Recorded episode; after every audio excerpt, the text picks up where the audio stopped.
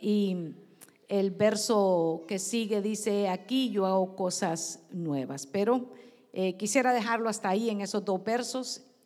aquí que, sí, verso 18, verso 17, 18 y ponerlo hasta el 19, ya que lo tienen ahí, muy lindo. Qué excelencia, gracias hermanos del sonido. aquí yo hago cosas, cosa nueva. Pronto saldrá a luz, no la conoceréis. Otra vez abriré camino en el desierto y ríos en la soledad. Oramos esta noche y decimos, Padre, en el nombre de Jesús, te damos gracias por el alimento espiritual. Háblanos, enséñanos, instruyenos. Permite que nuestro corazón sea una buena tierra esta noche en la que tu palabra quede sembrada y esperamos, Señor, que esto sea de mucho provecho espiritual para cada vida que aquí está congregada y también para los que se conectan con nosotros a través de las redes sociales. En el nombre de Jesús, amén y amén. Fíjese que tengo algún tiempo de estar eh, queriendo que el Señor me enseñe provechosamente. Y yo siempre he creído que cuando Dios pone en nuestro corazón el deseo de, que queremos eh, aprender de Él, Dios siempre habla directamente a nuestro corazón.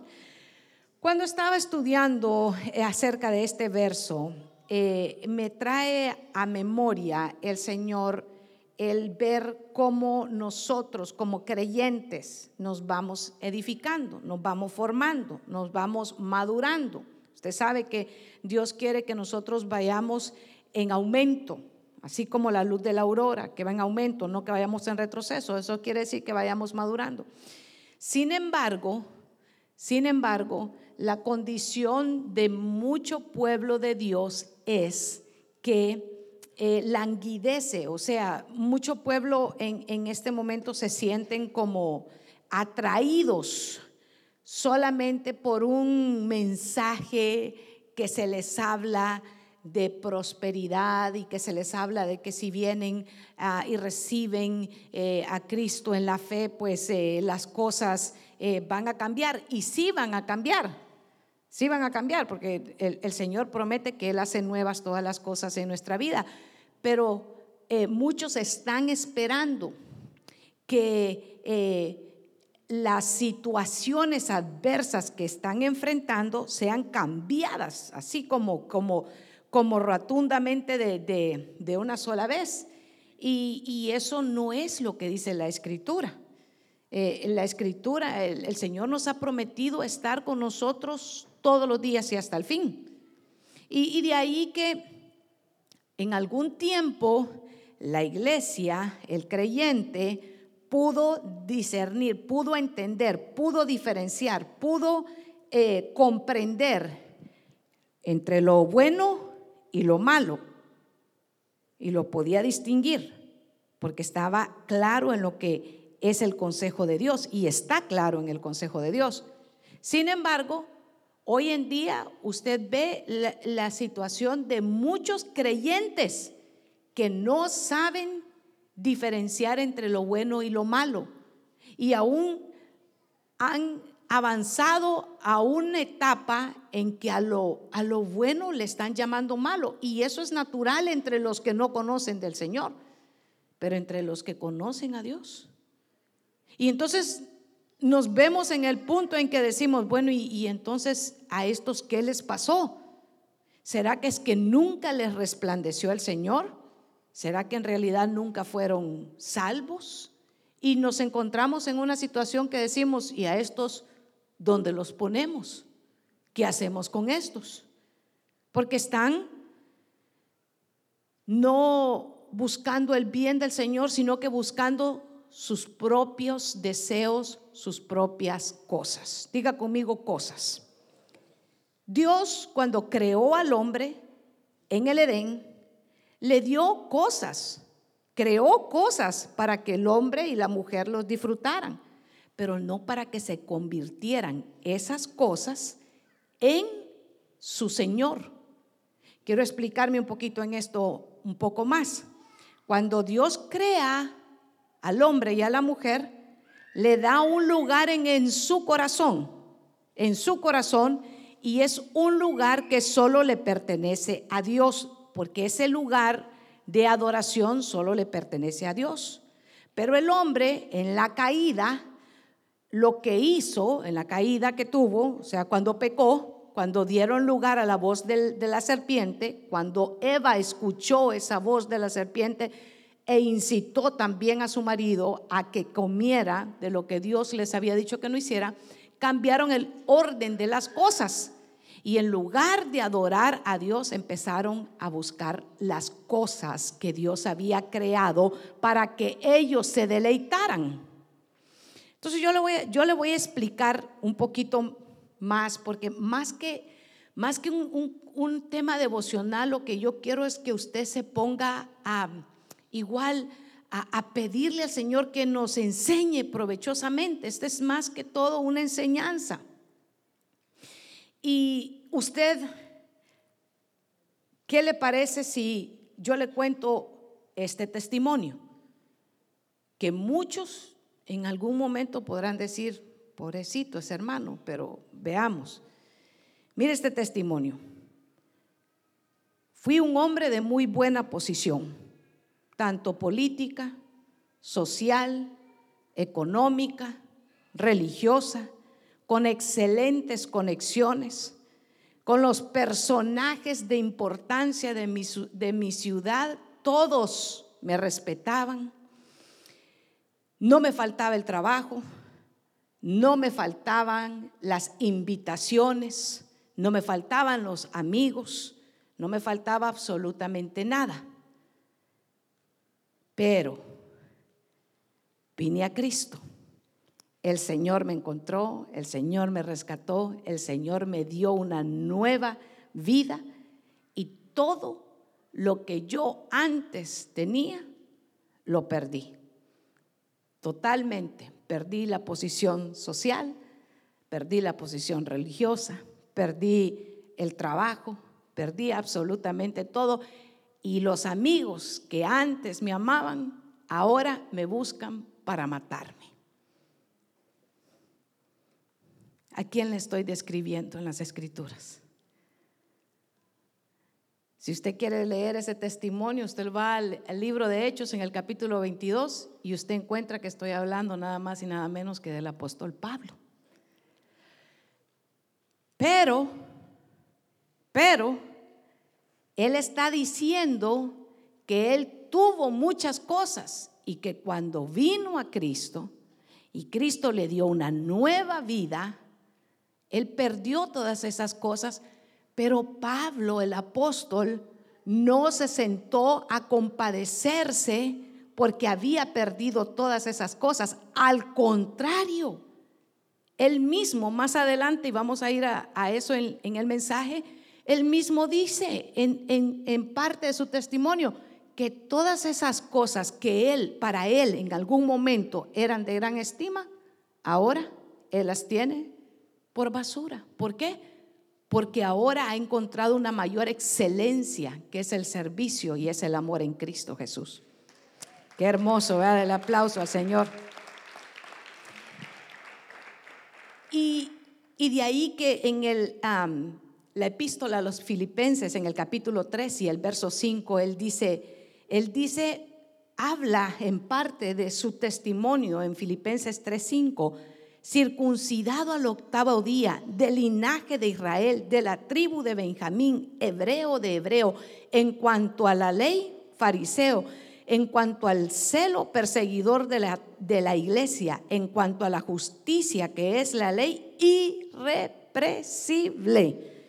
Pero cuantas cosas eran para mí, y subraye cosas, para mí ganancias, las he estimado como pérdidas por amor a Cristo.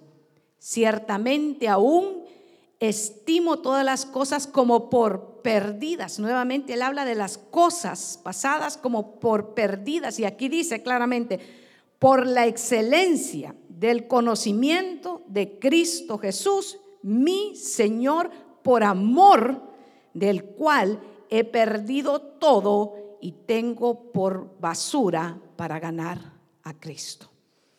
¿De qué está hablando el apóstol Pablo? De todas las cosas que para el mundo parecen algo de excelencia, pero él no estimaba, no estimó y no estimó absolutamente nada aquellas cosas por la excelencia del conocimiento y por el amor, dice, de Cristo. Ahí es cuando usted y yo podemos sentarnos a reflexionar.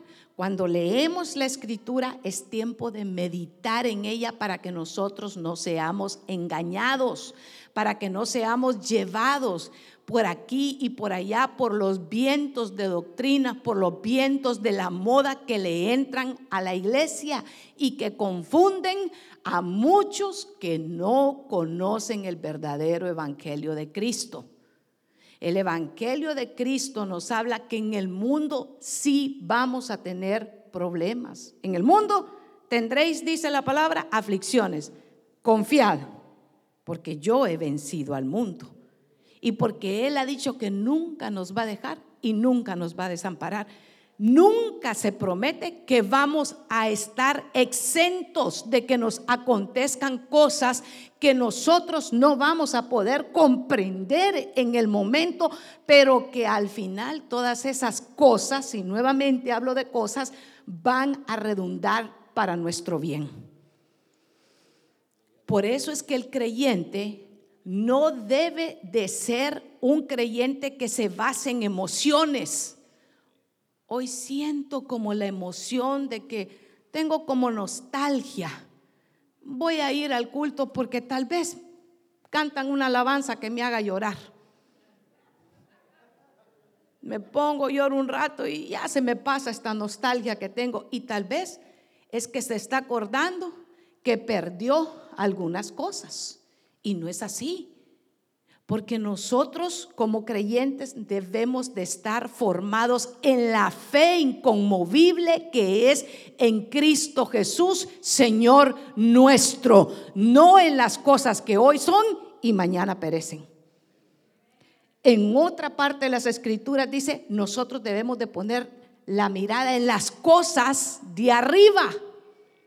El problema es que a muchos se les ha enseñado que deben de estar, ¿sabe qué? Afirmados en que si le pido al Señor un carro, me va a dar un carro. Y entonces, y yo no le estoy diciendo que el Señor, Él es capaz y Él hace lo que a Él le place. Y si nos conviene, el Señor lo va a hacer. Yo creo en los milagros. Yo no vengo en contra de hablarle a usted de que ponga sus eh, peticiones. Al contrario, es bueno que nosotros pongamos peticiones lo que estoy hablando es con gente madura, que dejemos de ponerle caprichos al Señor y nos formemos en la verdadera palabra que nos enseña que el Señor concede peticiones y que las cosas que nosotros debemos de estar pensando es en las cosas eternas. ¿Por qué cree usted que hay tantos cristianos que están con doble ánimo, que hoy vienen y mañana no vienen, que hoy quieren y mañana no quieren servir? Porque han puesto su mirada en las cosas que son, ¿sabe qué? Por un corto tiempo y no en las cosas eternas. Las cosas en las cuales nosotros tenemos que estar afirmándonos son las cosas espirituales. Porque Dios, pare un momento, porque si Dios sabe que, que es bondadoso, conoce que nosotros tenemos necesidad de las cosas naturales también. Dios no se olvida. Dios no se olvida que nosotros tenemos necesidad de las cosas naturales también. Así que las cosas que Dios creó para que el hombre y la mujer y la creación la disfrutaran y cuando el hombre cayó, entonces es que cambió el orden, el orden que solo le pertenece a Dios. En 2 de Corintios, en el capítulo 5 y verso 17 dice lo siguiente: De modo, yo creo que este verso a usted y yo lo conocemos y es algo en lo que nos hemos afirmado. Segunda de Corintios capítulo 5, 17, ¿lo tiene? Dice amén. De modo que si alguno está en Cristo, nueva criatura es. Las cosas viejas pasaron, he aquí, todas son hechas nuevas. Todas las cosas. Yo creo que usted a este punto está escuchando constantemente que de lo que le vengo a compartir esta noche es que nosotros debemos de estar claros en qué cosas nosotros estamos pensando, en qué cosas nosotros estamos edificando, en qué cosas son las que a nosotros nos están moviendo, porque si nos estamos moviendo por las cosas espirituales, seguramente vamos a permanecer, aunque andemos en valle de sombra y de muerte, el Señor estará con nosotros todos los días y hasta el fin, y el Señor es el que nos guarda.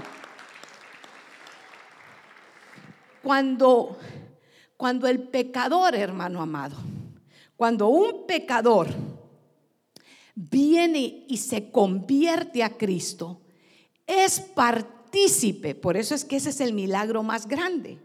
En ese momento es partícipe de la naturaleza divina. Mire qué precioso. Y se produce un cambio, produce un cambio y el, el orden de las cosas cambia en nuestra vida. Cambia en nuestra vida. Por eso es que no podemos dejar que nos engañen y que digan, no, si yo soy creyente, pero siguen participando de las cosas que antes hacían. Porque la escritura dice que cuando venimos a Cristo las cosas son hechas nuevas y la naturaleza nuestra viene a ser cambiada en una naturaleza que Dios pone en nuestro corazón. ¿Cuáles cosas entonces son las que ahí son renovadas? ¿Cuáles son las cosas que ahí son cambiadas? Venga conmigo a la escritura. Vamos a ir a Efesios en el capítulo 2, verso 1 al verso 5. Siga conmigo. Efesios capítulo 2, del verso 1 en adelante. En cuanto a ustedes, mire, el apóstol Pablo está hablándole a la iglesia de Efesios y mire lo que les está diciendo. En cuanto a ustedes, estaban muertos en sus delitos y pecados. ¿A quién está hablando ahora mismo el apóstol? A creyentes de Efesio que ya fueron convertidos, pero les está diciendo cuál era la condición, cuál era la condición de sus cosas antes de venir a Cristo. ¿Está conmigo, iglesia? ¿Está conmigo? Ahora ponga sus ojitos, mire el verso 2 en los cuales anduvieron en otro tiempo conforme a la corriente de este mundo y el príncipe de la potestad del aire, el espíritu que ahora opera en los hijos de desobediencia. Hay una actividad que opera en los aires y hay un espíritu que se mueve dice que es de desobediencia. Siga conmigo el verso 3. En otro tiempo todos nosotros vivimos entre lo que es ellas, en las pasiones de nuestra carne, esas eran las cosas antiguas, haciendo la voluntad de la carne y de la mente, esas son cosas antiguas, y por naturaleza, mire, éramos hijos de ira como los demás. ¿Encontró las cosas antiguas? Verso 4. Pero Dios, quien es rico en misericordia, a causa de su gran amor que nos amó y aún estando nosotros muertos en delitos, nos dio vida juntamente con Cristo, por gracia sois salvos. Pero el Señor, a través de la inspiración del Espíritu Santo mueve al apóstol Pablo y le dice a la iglesia de los Efesios y ahora nos dice a nosotros que esa era la condición nuestra cuando estábamos sin Cristo. Esas eran las, eh, las cosas en las que participábamos, en lo que nuestra mente se ocupaba y en lo que se ocupa la mente de aquellos que todavía no han recibido a Cristo. Esa es la condición de las cosas antiguas. ¿Está conmigo, iglesia? Amén. Gloria al Señor. Pero cuando el Señor pone su naturaleza en nosotros, cuando Él nos recibe como hijos, hay un cambio de las cosas. Dice amén. Todas las cosas son hechas nuevas. Dice amén. ¿Y dónde están entonces esas cosas en las que nosotros ahora debemos de participar? ¿Qué es lo que nosotros debemos de gozar? ¿Y dónde debe de estar nuestra mente? ¿En qué cosas?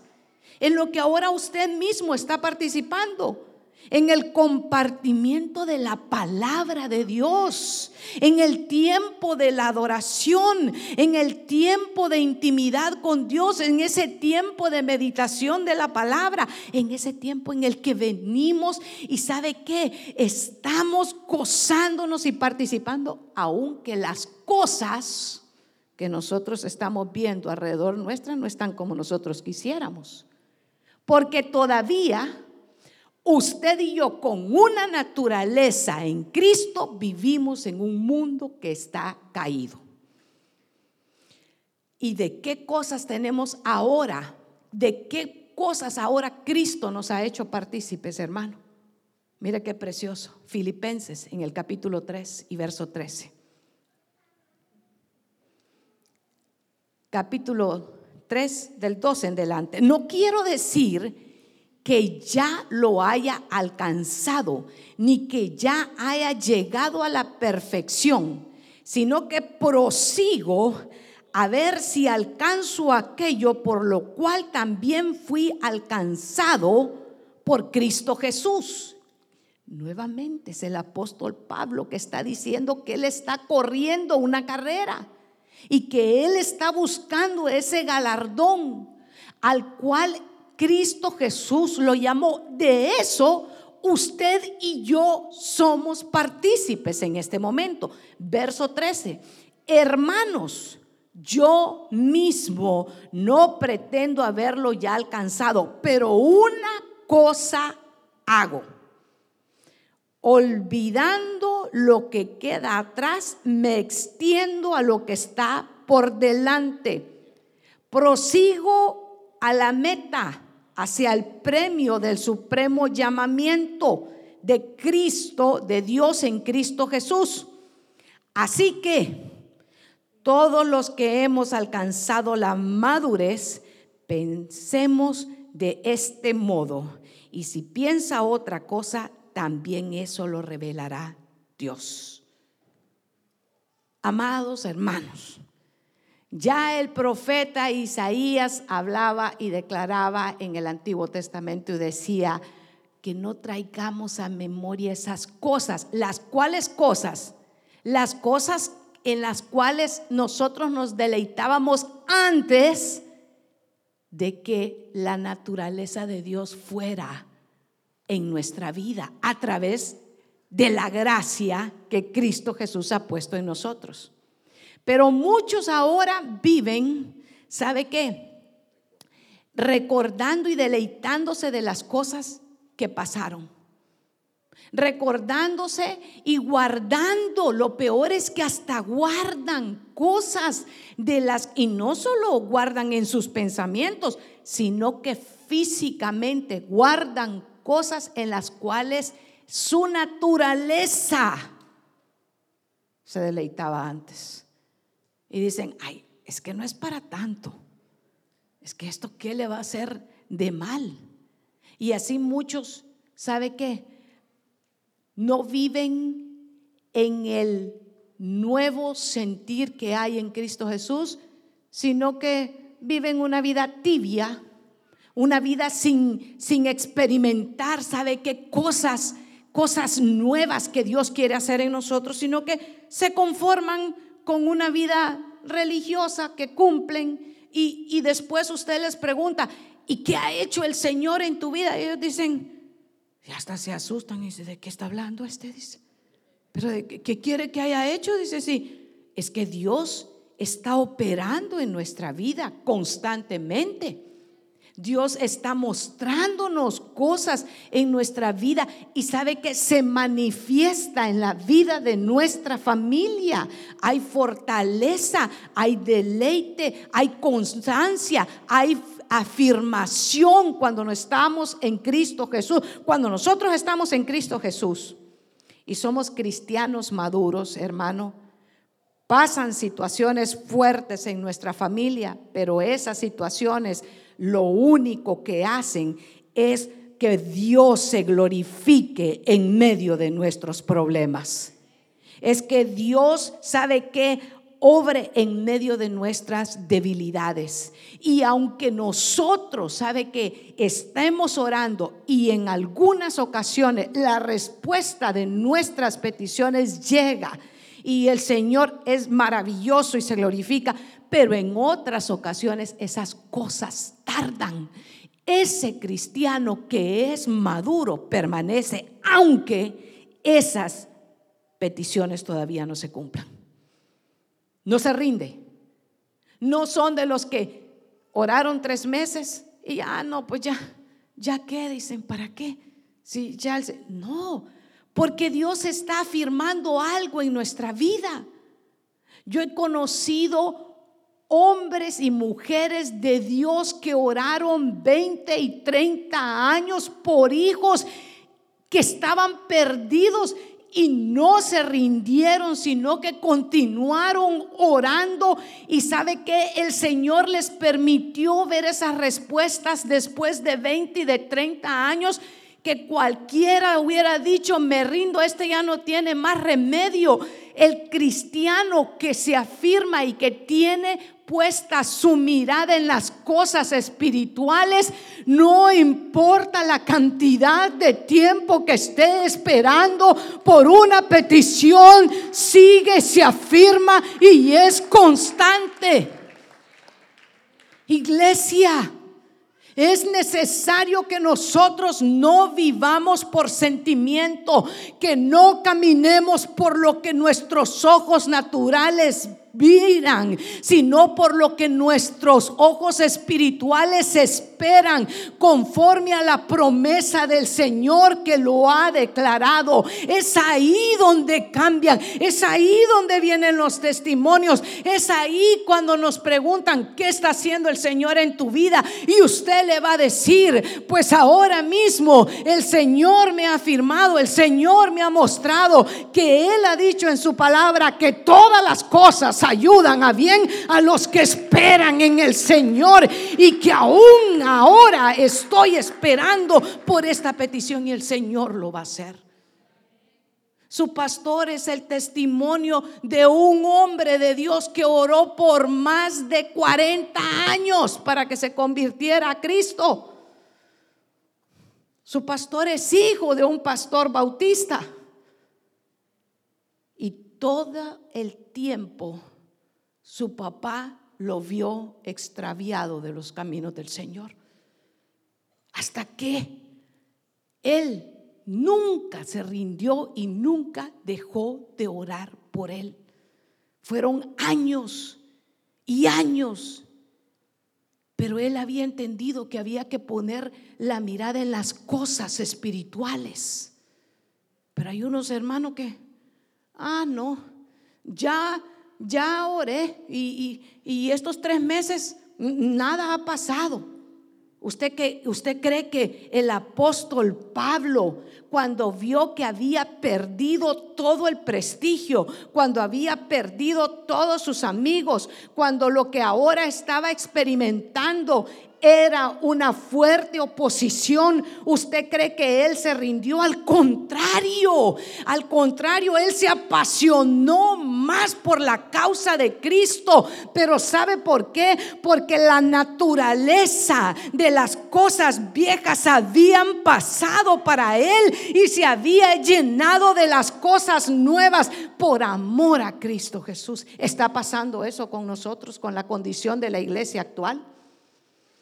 Porque ahora la iglesia actual es que es la cultura, agarre la onda, pastora, esa es la cultura en la que estamos viviendo. No, no es la cultura.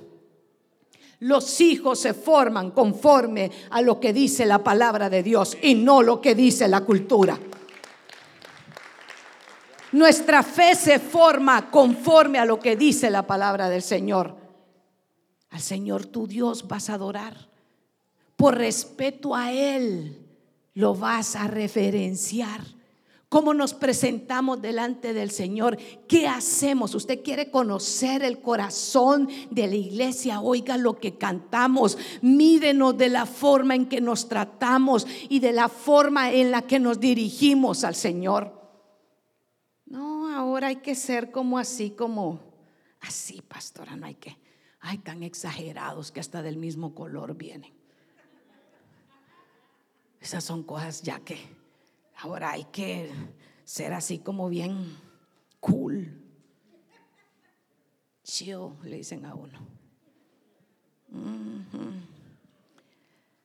Y el mismo, el mismo apóstol Pablo está pasando, hermano, situaciones porque está viviendo en las nuevas cosas. Se fija que el venir a Cristo no significa, ay, entonces, entonces, entonces, ¿de qué sirve venir a Cristo? De mucho porque usted y yo estábamos muertos en delitos y en pecados. Y ahora nosotros tenemos vida y tenemos vida eterna a través de la gracia en Cristo Jesús. Así que sí sirve de mucho, aunque las cosas no estén como nosotros quisiéramos. Hay muchos creyentes que hoy en día se les arruina el carro y empiezan a, ¿sabe qué? A sentirse que son los más dignos de conmiseración. Es que solo a mí me pasa, es que pobrecito yo, es que no hay otro más sufrido. ¿Ha escuchado usted gente que cree que no hay otra persona más sufrida? Solo a ellos. Solo mis papás fueron malos, no me dieron educación y empiezan a crear como un gran monumento. La novela queda chiquita. Y, todos, si yo le digo a usted, esta noche es noche de testimonios, hermano, aquí Capaz que todos lloramos de todas las situaciones en las que unos me van a contar cómo pasaron el desierto, otros me van a contar cómo pasaron en el tren, otros me van a contar que casi se ahogan en el río, otros me van a decir que estaban bien en su país y el Señor los cambió de lugar y que el Señor se encargó de que aquí aprendiéramos a vivir de una manera diferente y que aprendiéramos a servir de una manera que a Él le agrada. Y todos vamos a tener algo que compartir compartir. ¿Dice usted amén? Sí, todos. El problema es que hay muchos que han hecho un monumento de ellos mismos. En lugar de darle el lugar de la adoración a Cristo y de decir todas estas cosas que yo he pasado, ahora, ahora todas estas cosas han redundado para bien. Porque ahora puedo conocer que aunque mi padre y mi madre me hubieran abandonado, con todo Jehová me ha recogido, con todo el Señor ha sido mi padre, Él nunca me dejó, Él nunca me abandonó, aunque no fui reconocido, aunque lo que haya pasado, no estoy diciendo que esto no sea una razón para que usted cuente su testimonio, pero sobre todos los testimonios, el testimonio que nosotros tenemos que llevar adelante es el testimonio de Cristo Cristo que verdaderamente hace nuevas todas las cosas en nuestra vida, que quita el manto de luto y pone gozo en nuestra vida. Dejemos que el Señor nos llene de gozo, hermano. Mire, yo yo no yo no hablo personal contra nadie, es contra todos nosotros. Pero hay unos, hermanos, qué cosa que solo consiguen trabajo a las horas de los cultos. Todo les pasa, el carro se les arruina a la hora del culto, bueno, toda la situación. Y digo yo, ¿cómo van a fortalecerse? ¿Cómo van a resistir en medio de toda esta cultura, de todas estas cosas que ahora se ofrecen? Pero no se pierden la última serie de Netflix. No se la Y tienen tantos capítulos, hermano. No, hombre, 30 capítulos esto y lo otro, y, que, y se lo saben todas. Pero vaya, pregúntele cuándo fue la última vez que puso un pie en la iglesia. Vaya, pregúnteles cuándo fue la última vez que dedicó una hora para orar al Señor a solas. Vaya, pregúnteles cuándo fue la última vez que aplicó su corazón a un tiempo de ayuno. Ayuno, pastora. Mejor hay dos, hay tres, hay cuatro, diga, pero ayuno ya no. Ya ni quieren hablar del ayuno, ya ni quieren hablar de la adoración, ya ni quieren solamente que los estén animando y han cambiado el papel de los pastores por gente que se convierten en animadores, gente que los estén levantando y levantando y levantando y están poniendo su esperanza en los hombres en lugar de poner su esperanza en Dios. El que levanta es Cristo Jesús y el modelo de Cristo no ha cambiado, el modelo sí sigue siendo el mismo. Búscame, dice el Señor, búscame, porque aquellos que lo buscan de todo corazón lo encuentran. Ay, es que ya me voy de esta iglesia porque mira que aquí no hay amor. Es que no se siente. Y es que usted vino para sentir, pues. Eso, eso, eso, eso me suena como a muy emocional. Emocional. Usted vino para afirmarse en la palabra del Señor. Usted vino para adorar al Señor. Usted vino para servir al Señor. Usted vino para inquirir, para buscar al Señor. Y lo que va a pasar es que muchas veces usted va a escuchar lo que no quiere escuchar. Y usted va a terminar haciendo lo que no quiere estar haciendo. Ay, sí, ya limpié toda la semana en la casa y me tocó también ahora en la casa. Y ya cuidé todos los chamacos en la casa y me tocó ahora servir cuidando chamaquitos en la iglesia. Cuando logramos entender que las cosas nuevas que el Señor ha hecho es muchas veces pasarnos por cosas que nosotros, ¿sabe que En nuestra carne no las queremos hacer, pero que Dios está esculpiendo, está formando el carácter de Cristo y el mayor en el mundo ahora mismo. ¿Sabe qué es lo que pasa? Que no hemos entendido que el mayor entre nosotros es el que más sirve. Queremos, porque la cultura de este mundo nos ha enseñado, tráiganme hagan. Todo el mundo dirigiendo. No, el Señor quiere dirigir nuestra vida, pero no para mal, para bien. Por eso es que anda tanta gente extraviada. Por eso usted va a ver el día lunes cuando llegan al, al, trabajo con una cara tan larga, hermano, que uno pregunta, ¿y quién se le habrá muerto? ¿Qué le pasó? Llegan el lunes, hermano, con y uno dice, qué ánimo el que está impregnando aquí en el trabajo. Pero ¿sabe por qué?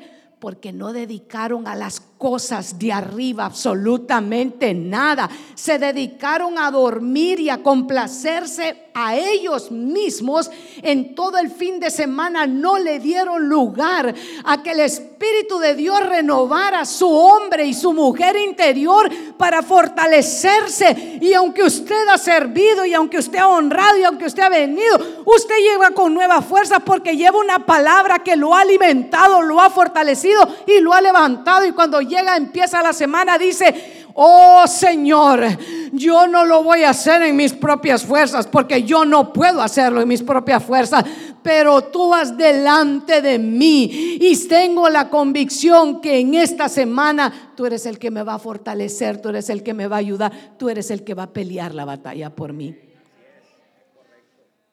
Pero hay muchos hermanos, hay muchos que no pueden, no pueden poner su mirada en las cosas de arriba. La iglesia hoy día está mediocre. La iglesia está buscando el último libro que le digan cómo ser feliz. ¿Quieren ser felices? No, lo que el Señor ha prometido es que Él nos va a dar gozo en medio de nuestras dificultades. Y Él nos ha dicho que vengamos a Él los que estamos cansados y cargados, que Él nos dará descanso. Y Él nos ha dicho que no solamente de pan vive el hombre, sino de toda palabra que sale de la boca de Dios. Y el Señor me ha dicho que nunca me va a dejar y que nunca me va a desamparar. Eso es lo que el Señor nos ha prometido. Dejémonos ya de ser niños espirituales y afirmémonos en lo que el Señor está hablando. Dejémonos de andar detrás de lo que escribe el hombre. Busquemos lo que dice el Señor. En la palabra de Él está el alimento para nuestra vida. Eso es lo que nos va a sostener.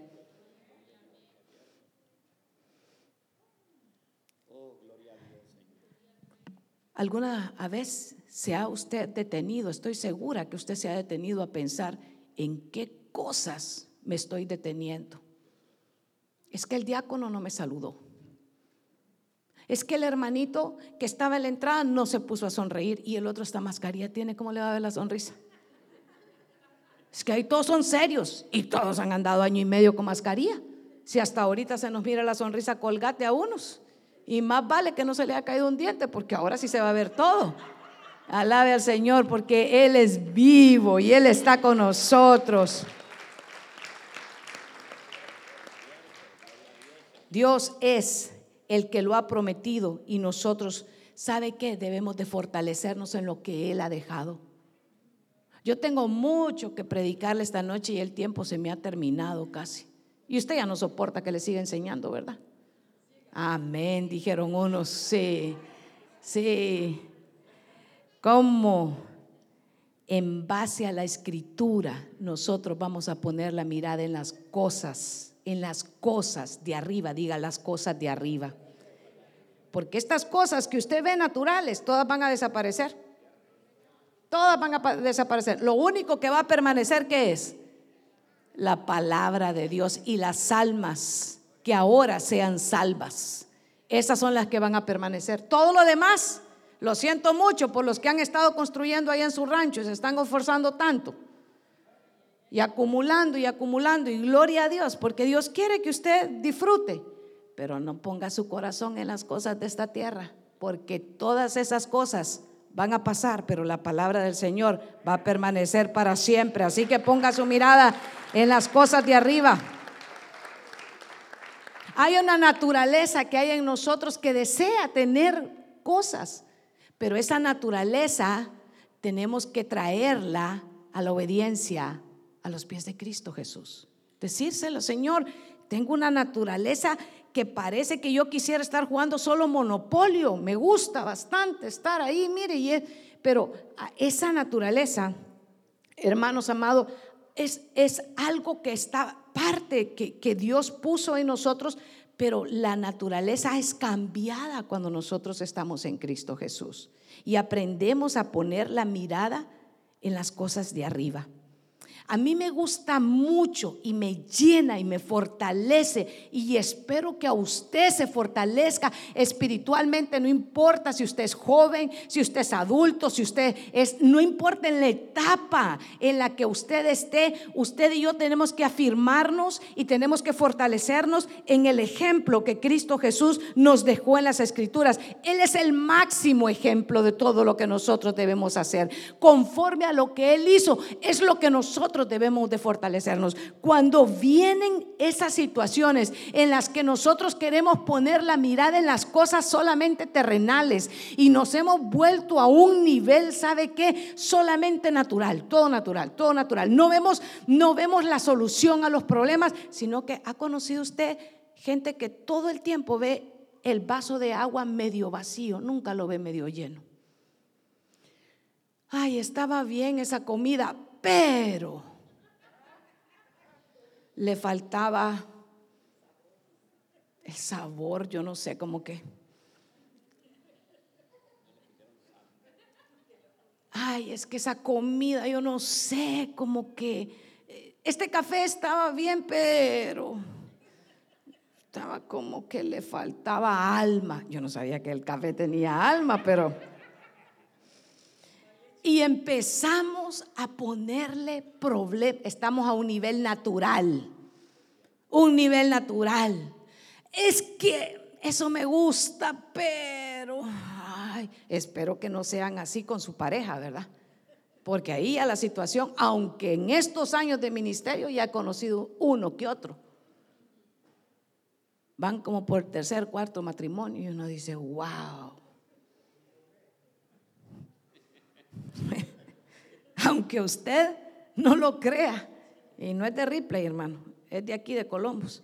Eh, sigamos, mire, eso ya, eso ya es natural, ¿verdad? Ya se puso muy natural. Mejor volvamos a las cosas de arriba, a lo cosa espiritual. Jesús en Mateo 4 y el verso 1 y 2, mire, en Jesús no había una naturaleza de pecado, ¿verdad que usted sabe eso? Que no había naturaleza de pecado en Jesús. Se conoce eso en la doctrina, ¿verdad? No había naturaleza de pecado en Jesús. Sin embargo, mire lo que está pasando aquí en Mateo 4, cuando usted vaya a Mateo 4, entonces Jesús fue llevado por el Espíritu al desierto para hacer qué? Fue tentado por el diablo. Ahí dice que por el diablo. ¿Sí? Ahí dice que por el diablo, porque ahora, hermanos amados, ha llegado a tanto la mediocridad de la iglesia que dicen, no, si es que el diablo no existe. ¿Y sabe quién se pone bien feliz? El diablo. Porque dice, bien engañados los tienen, porque ahora les están diciendo que no existe. Y el diablo anda haciendo, pero barbaridades, porque como no saben contra quién están peleando, y sabe que el Señor nos dijo, que nosotros no tenemos lucha contra sangre y carne. ¿Y sabe lo que está pasando con la gente? Están peleando unos con otros porque no logran entender quién es el que los tiene en esa situación de ruina, quién los tiene en esa situación de muerte, quién los tiene en esas situaciones, porque como les han dicho que no existe. Ay, ya fuiste una iglesia evangélica, ya te enseñaron que todas esas cosas. Sí, dígale, el Señor Dios me lo reveló. En la palabra, porque algunos ahora hasta se ríen. Ay, ¿quién dice que le reveló algo? Ahí está en la palabra escrito. Me lo mostró, pues, dígale. Lo leí, pues, dígale. El Señor me lo iluminó, pues, me iluminó el coco, dígale, pues. Porque hay unos que a todas las palabras les buscan problemas. Se volvieron tan elevados como esos globos con helio, que solo ellos creen que solo ellos se pueden entender. Pero mire, fue tentado. Pero el verso 2 del capítulo 4, después de haber ayunado, ah, entonces el ayuno sí existe. Wow. Porque ahora cuando uno les dice ayunar, eso es religioso. Ahí entonces Jesús, ¿qué es? Jesús es Dios. Jesús es mi Señor. Dice que ayunó 40 días y 40 noches. ¿Y qué había? ¿Qué tenía su cuerpo? Hambre. ¿Y quién vino en ese momento? El tentador, el diablo. Pero a mí, mire hermano, cuando usted se vaya a su casa y tenga su devocional, medite en esta escritura. Medite en esta escritura porque hay unos que no pueden ni siquiera diferenciar entre que dónde están siendo edificados y cuando el diablo viene y los saca de la iglesia, no logran entender que es el diablo el que los está sacando. Y dicen, no, es que fue el hermano que no tuvo amor conmigo. No, es que fue el pastor que toda la prédica me la dedicó a mí y no bastándole suficiente, puso a la pastora para que rematara después. Y después de eso, entonces el Señor me habló y me dijo que me fuera de la iglesia. El Señor don Diablo fue el que le habló. Ah, pero si ya no sé. No, se fija, por eso es que yo no voy a la iglesia. Por ese tipo de mensajes no voy a la iglesia. Verso 3 del capítulo 4. Y vino el tentador y le dijo, si eres hijo de Dios, di que a estas piedras se conviertan en pan. ¿Podía Jesús convertir las piedras en pan? definitivamente diga sí, porque Él es Dios y Él es capaz de hacer que esas piedras se convirtieran en pan. Pero la respuesta de Jesús es tan contundente y le dice en el verso 4, y mediten esto en su tiempo devocional. Y él respondió, escrito está no solo de pan vivirá el hombre, sino de toda palabra que sale de la boca de Dios. El alimento espiritual nuestro es la palabra de Dios. No es el alimento de lo que dijo el último experto, el último doctor que salió y que... Porque hay unos hoy en día que solo están a base de lo que dice fulano de tal. El Señor dice, que el alimento nuestro está en la palabra, está ahí la respuesta de lo que usted es que Dios nos creó. Entendamos algo, cuando Dios nos creó, Él nos conoció antes, desde que nosotros estuviéramos en el vientre de nuestra madre, ya Dios nos conocía. Y como Dios lo conoce, Dios sabe de qué tiene usted necesidad. Dios sabe cómo poderlo alimentar. Dios nunca se ha olvidado de usted. Dios tiene cuidado de sus hijos. Por eso es que es un Dios misericordioso y un Dios bondadoso y un Dios que tiene cuidado de aún de los pajarillos. Él sabe cuántos cabellos hay en nuestra cabeza. No se preocupe si ya los perdió todos. Dios tiene cuidado de todo lo que hay en nuestra vida. Pero hay unos hermanos, estamos tan preocupados y estamos, y si viene el enemigo, ¿qué le voy a hacer? Y si suena esa pared, ¿qué voy a hacer? Y es que no puedo dormir, porque viera, yo me asusto, yo tengo esto, yo tengo lo otro. ¿Por qué no toma la palabra del Señor, que es nuestra arma ofensiva, que es la espada del Espíritu, y empieza usted a levantarse, a fortalecerse y a declarar como nos lo enseñó Jesús, y tomar la palabra del Señor que es verdad para nosotros y levantarnos y decirle, porque el que viene a Cristo nueva criatura es, las cosas viejas pasaron y he aquí, todas son hechas nuevas. Hay una naturaleza nueva en mi vida. Puedo perdonar. Puedo perdonar. Puedo perdonar puedo levantarme aunque se sienta débil. Puedo ahora mismo que hay necesidad, puedo empezar a orar y decirle, Señor, tú sabes que tengo necesidad de esto, pero tu palabra dice, Señor amado, que tú no has visto un justo desamparado, ni su descendencia que va a mendigar pan. Tu palabra ha dicho, Señor, que en tiempos malos yo voy a ser, Señor, saciada en días de hambre. Yo no voy a pasar esa hambre. Yo no la voy a pasar. Señor, tú vas a tener cuidado de mí. Yo voy a afirmarme en tu palabra, en tu verdad. Porque la, mirada mía no está a nivel terrenal, sino que está a nivel espiritual. Es que yo lo invito a usted. Lo invito que usted acepte esa invitación, no sé. Pero yo le invito a que se una con nosotros a las 4 de la mañana a orar. Ore en lo íntimo, ahí a solas con Dios y después véngase a los tiempos de intercesión y corra. Y usted va a ver, hermano, que aunque las cosas naturales allá afuera o en su familia o en su vida todavía no hayan cambiado, usted va a tener el gozo y la fortaleza para levantarse y para poder decir, ahora sé que Dios está conmigo, que aunque esta situación esté sucediendo ahora mismo, Dios mismo es el que le va a dar a usted la paz que sobrepasa todo entendimiento y usted va a continuar y va a continuar y el mundo le va a preguntar, ¿y qué estás tomando? ¿Qué pastilla te dieron? Y usted le va a decir, lo que me han dado no es de este mundo, sino que viene del ámbito espiritual con el que yo me puedo sostener, porque la paz que Dios me da no me la puede dar el mundo. Pero la iglesia quiere escuchar que son los más guapos. La iglesia quiere escuchar cómo ser el mejor deportista. La iglesia quiere que le cuenten los últimos chistes. La iglesia quiere que les cambien el orden de las cosas. La iglesia quiere que la apapachen. ¿Es mala palabra eso? ¿No? Apapachado. O sea, que los...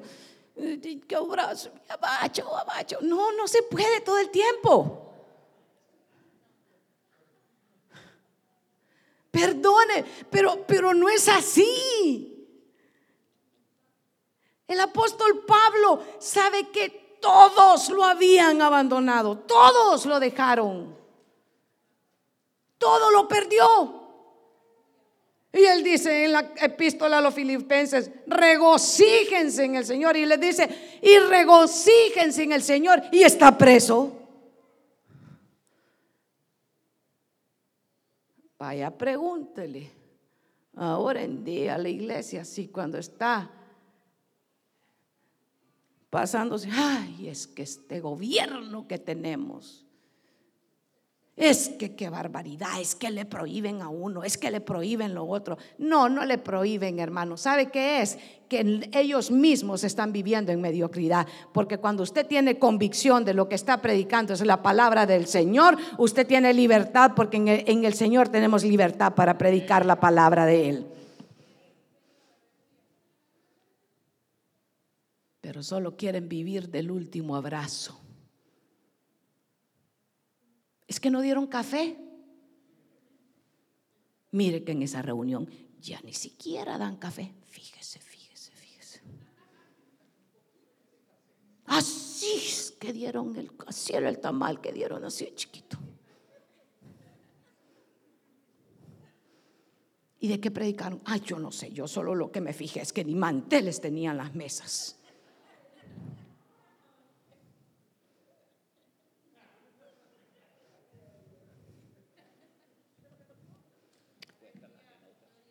Ponga la mirada en las cosas de arriba, no en las cosas terrenales, porque estos templos van a quedar aquí, pero su vida espiritual va a permanecer para siempre en la presencia de el Señor. Es ahí donde tiene que estar puesta nuestra mirada, las fuertes si son para él. Yo voy a cerrar aquí porque yo ya le veo a usted cara de que se quiere ir en Primera de Juan capítulo 2 verso 16. Porque todo lo que hay en este mundo, los deseos de la carne, los deseos de los ojos y la soberbia de la vida, no proviene del Padre, sino que proviene del mundo. Los deseos de la carne ¿Sabe qué le estaba diciendo Satanás al Señor? Convierte estas piedras en pan. ¿Qué iba a satisfacer? El hambre. ¿Y el hambre de qué es? De la carne. Los deseos de los ojos. Porque ahora prefieren pasar mucho tiempo viendo series y viendo esto que meditando en la palabra del Señor. Ya no encuentran deleite en la palabra del Señor la soberbia de la vida. Sabe que muchos hoy en día lo único que quieren es hacer casas, es tener esto y para que los otros sepan que yo aquí en Estados Unidos vine a hacer billete. Pastor, ¿cómo quiere que vaya a dos cultos a la semana? No, mira que tengo que trabajar. Tengo que mantener la casa que tengo aquí y tengo que mantener la casa que tengo allá porque tienen que saber que yo soy el mero bueno y la casa de más pisos que hay allá en, no digo dónde. Allí sí pusieron atención, todos estaban expectantes. Esa tiene, para que digan, es que es la casa de fulano. No ve que se fue a los Unites y ahora mire cómo puede. Ah, sí le va súper bien. Y allá está el otro que se está muriendo espiritualmente y la familia hecha pedazos. Porque amor de lejos, amor de tres o de cuatro. Pastora, esas son cosas de la, de la pura carne. Pero usted sabe que son reales. Ese no es el plan de Dios. Dice, las cosas de qué? Del mundo. Suban mis hermanos salmistas. Oh Señor, ayúdanos a poner la mirada en las cosas de arriba. Que aguantemos los cultos, ¿verdad, hermano? Que no nos ofendamos por la palabra del Señor. Amén. Que usted diga, gloria a Dios, háblame, Señor. Sí, Padre Celestial, porque el Señor viene pronto. Que no dejen de decirme que el Señor viene pronto, que el Señor viene por su iglesia. No es cosa de cultura, es cosa que Cristo Jesús lo ha dejado establecido en su palabra y nosotros tenemos que afirmarnos en las cosas de arriba y no en las cosas de este mundo. Hermanos, amados.